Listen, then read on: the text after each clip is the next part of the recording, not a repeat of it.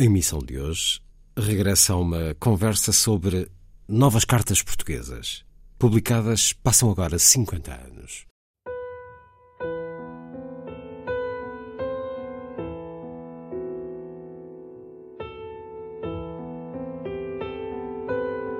O som que os versos fazem ao abrir.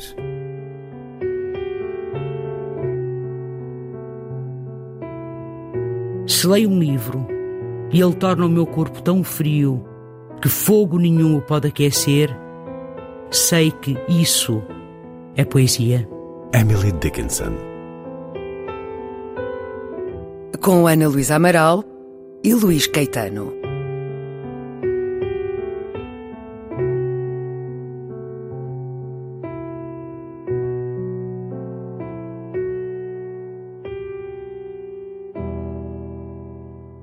Ali estava o seu corpo adormecido, aninhado no seu descanso, tão quieto, tão presente na luz amarelada, definindo-se por seu peso e por aquele estar quieto, todo tomado de luz, sem contorno que separasse corpo e luz, os músculos lisos debaixo da pele, tão escorridos na presença quieta, quase diluídos, ninho do seu próprio descanso, prolongando os lençóis desfeitos e as suas curvas frouxas de fadiga, e a cova morna do colchão, e a luz quieta e densa como pele amarela sobre a outra, enchendo o quarto até ao teto e às paredes, absorvendo em si como corpos amáveis naquele sono o candeeiro e a mesa abaixo e os livros e as roupas, todo o quarto feito camadas sucessivas de luz e substância variada rodeando o centro, núcleo de respirar muito brando, e a tudo se propagando esse único e muito brando movimento, a pele doirada estendendo-se um pouco, no peito alto, de curva pulsante e com os seus mamilos quase rosados,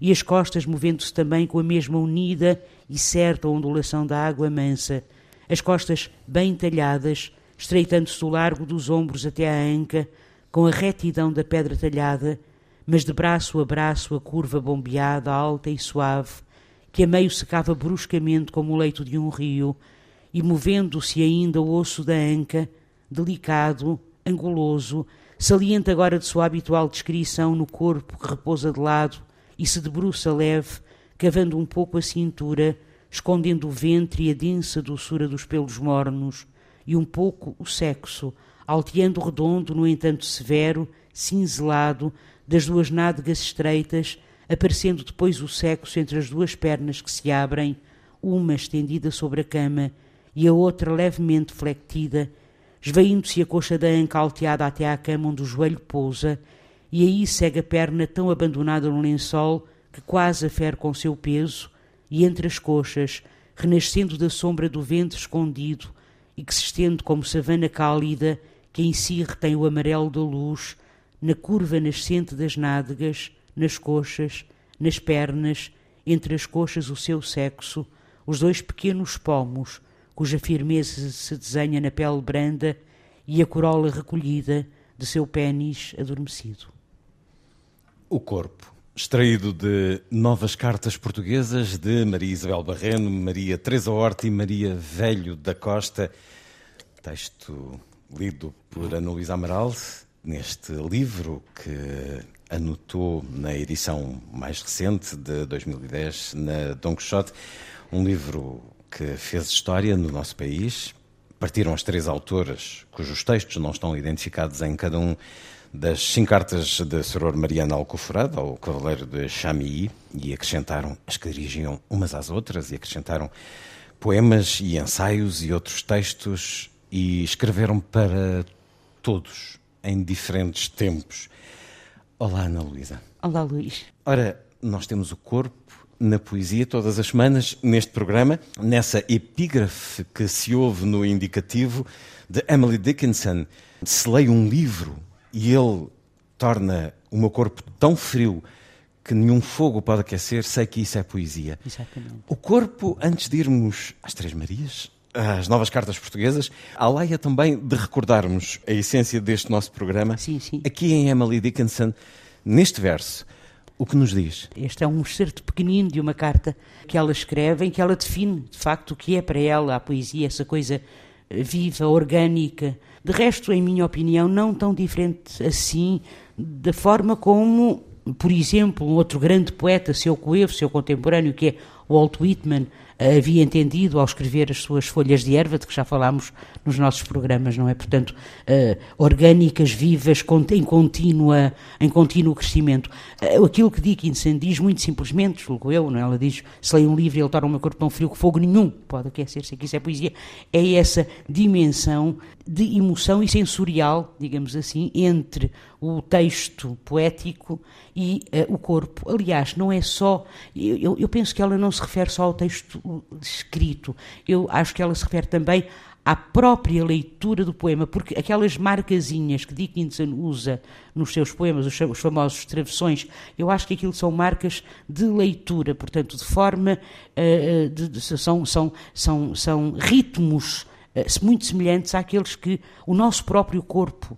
Uh, o nosso próprio corpo produz quando se emociona com qualquer coisa. Portanto, é de facto a prova de que a emoção está no corpo, não é? De que nós somos corpo e de que a poesia faz parte do corpo e faz, portanto, parte do mundo, não é? E, aliás, ela acrescenta até essa, esse ser de carta, se leio um livro, ele torna o meu corpo tão frio, este aparente paradoxo, que fogo nenhum o pode aquecer.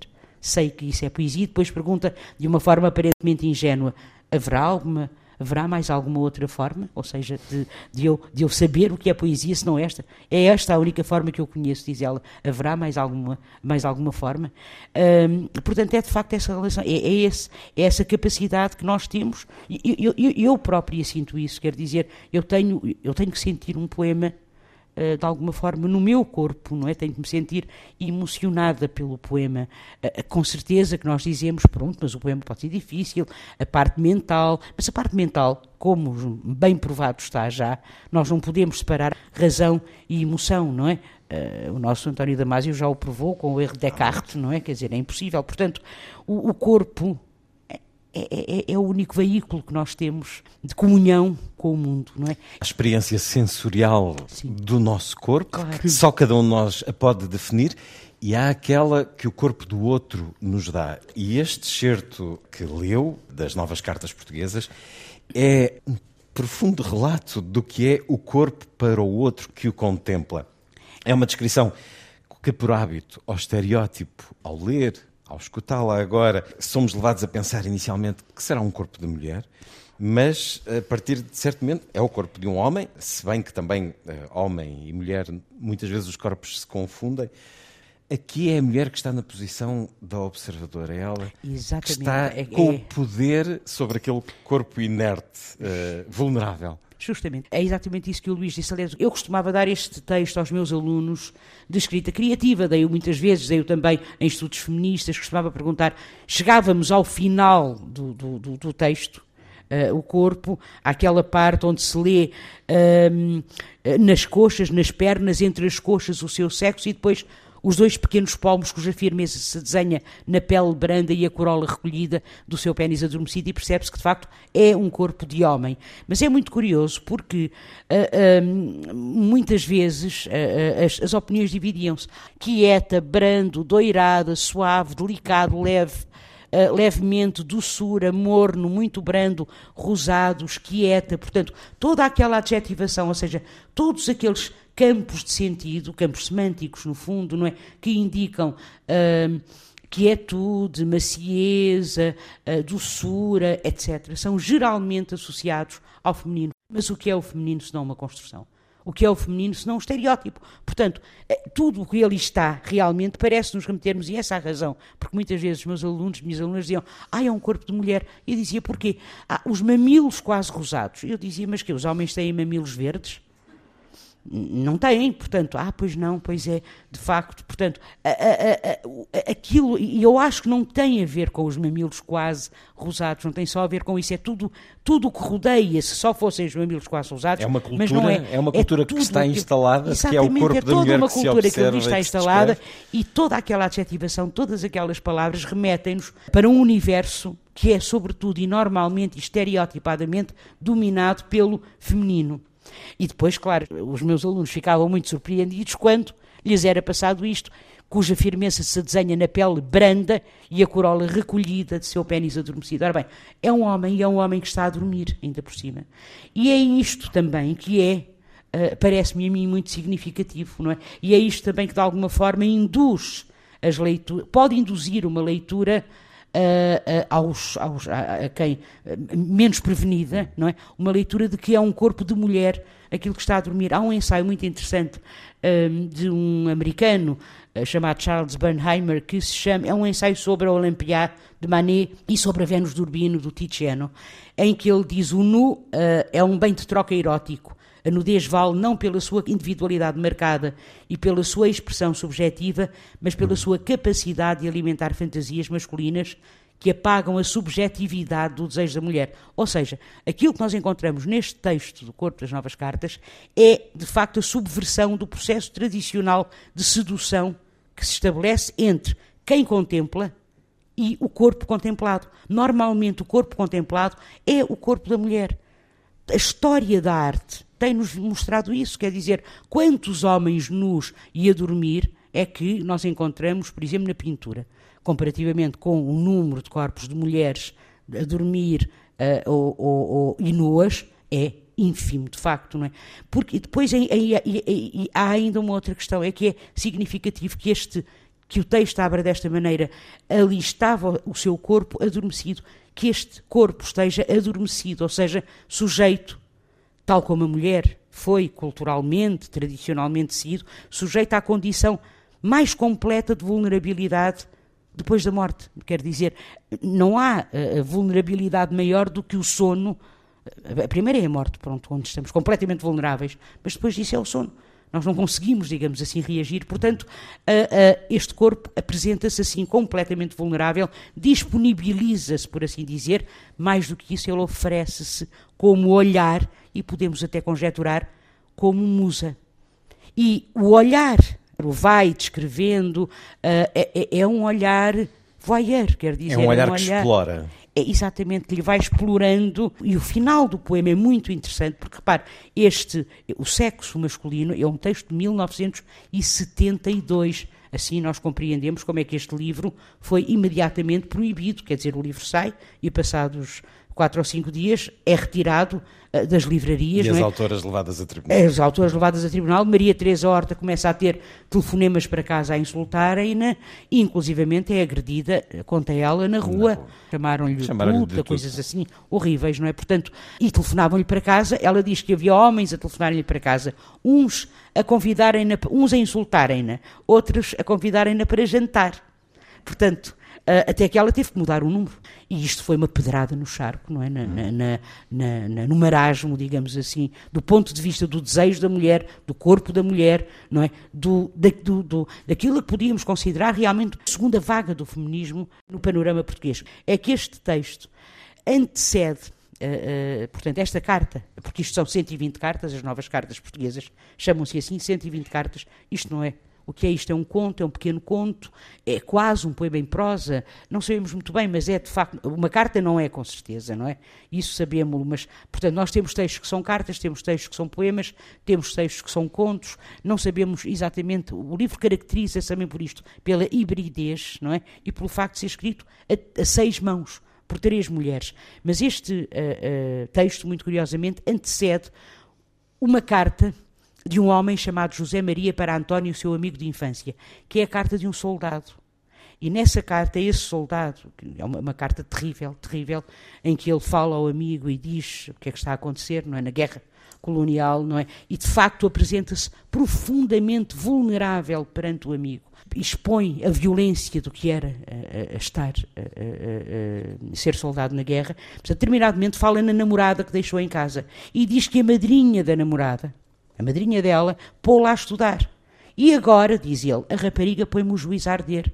Tem cabelo na vento, ao raio, moída de orgulhos e teimosa, como o quê, meteu-se-lhe na cabeça que não casa, que é melhor acabar com tudo e mais isto e mais aquilo, a fazer senhora lá porque tem estudos e agora eu já não lhe sirvo. Que eu na altura disse à tua mãe, minha madrinha, ponha-a na costura se tem saúdes fracas e nasceu fina demais para o campo.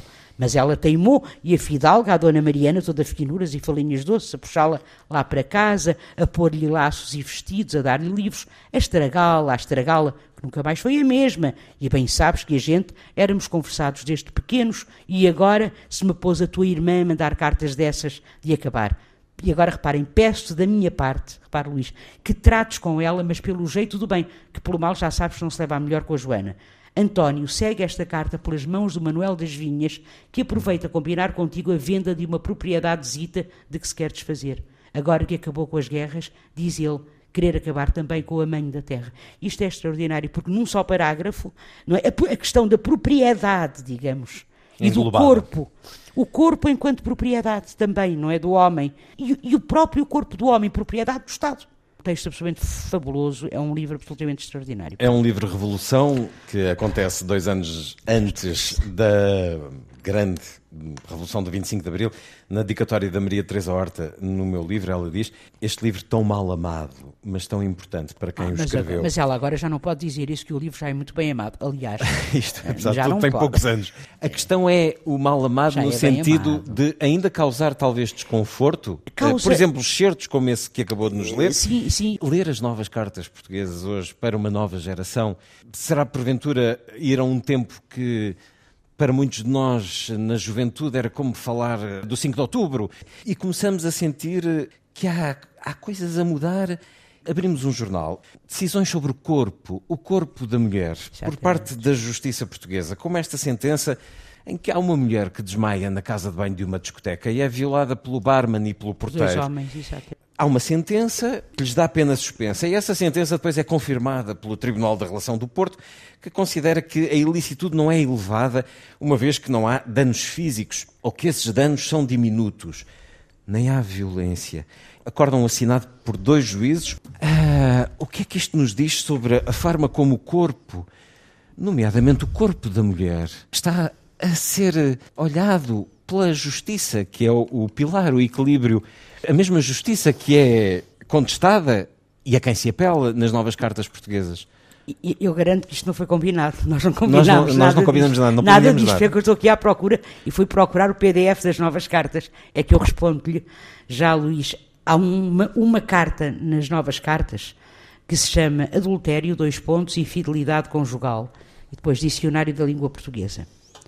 Que estreita faixa nos separa da Mariana, irmãs pois honra de homem e marido se situa ainda em seu pênis e em nossa vagina, à qual eles têm direito de dono e sobre mulher direitos de morte, a fim de vingar macho enganado por adultério que, se possível, se lapida, se assassina, se elimina em plena justiça, com a concordância, a aprovação de toda uma sociedade conivente. E depois cita-se o Código Penal Português, onde como as pessoas, mais velhas se lembrarão, uh, se dizia, por exemplo, que o homem casado que achar sua mulher em adultério, cuja acusação lhe não seja vedada nos termos do artigo tal e tal, e nesse ato matar ou a ela ou ao adúltero ou a ambos, ou lhes fizer alguma das ofensas corporais declaradas nos artigos tal e tal, será desterrado para fora da comarca por seis meses. As mesmas disposições se aplicarão à mulher casada que, no ato declarado neste artigo, matar a concubina, tiúda e mantiúda, lembram-se esta expressão, tiúda e mantiúda, pelo marido na casa conjugal. A, a carta que antecede isto que eu acabo de ler diz assim: digo, dois pontos, a mulher adúltera, isto 1972, é ainda apedrejada de morte no Afeganistão e na Arábia Saudita. 1972. Pergunto: também o homem adúltero será apedrejado no Afeganistão e na Arábia Saudita? Portanto, isto é perguntado, esta é a interrogação que as autoras fazem em 1900. E que é a mesma coisa e não continua. Falam para nós. Mas eu queria dizer que o livro, além de ser do ponto de vista sociológico, histórico, etc., um livro extraordinário, é também, do ponto de vista literário, um grande livro. Um grande livro. O corpo contemplado e depois feito palavra neste magnífico certo das novas cartas portuguesas de Maria Isabel Barreno, Maria Teresa Horta e Maria Velho da Costa. Hoje, no som que os versos fazem ao abrir. Ana Luísa, até para a semana. Até para a semana, Luís.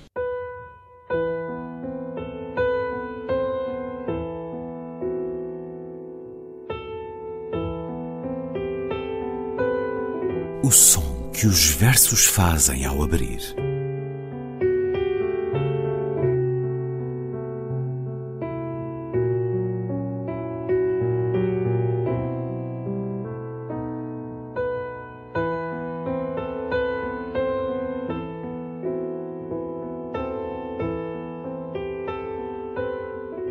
Com Ana Luísa Amaral e Luís Caetano.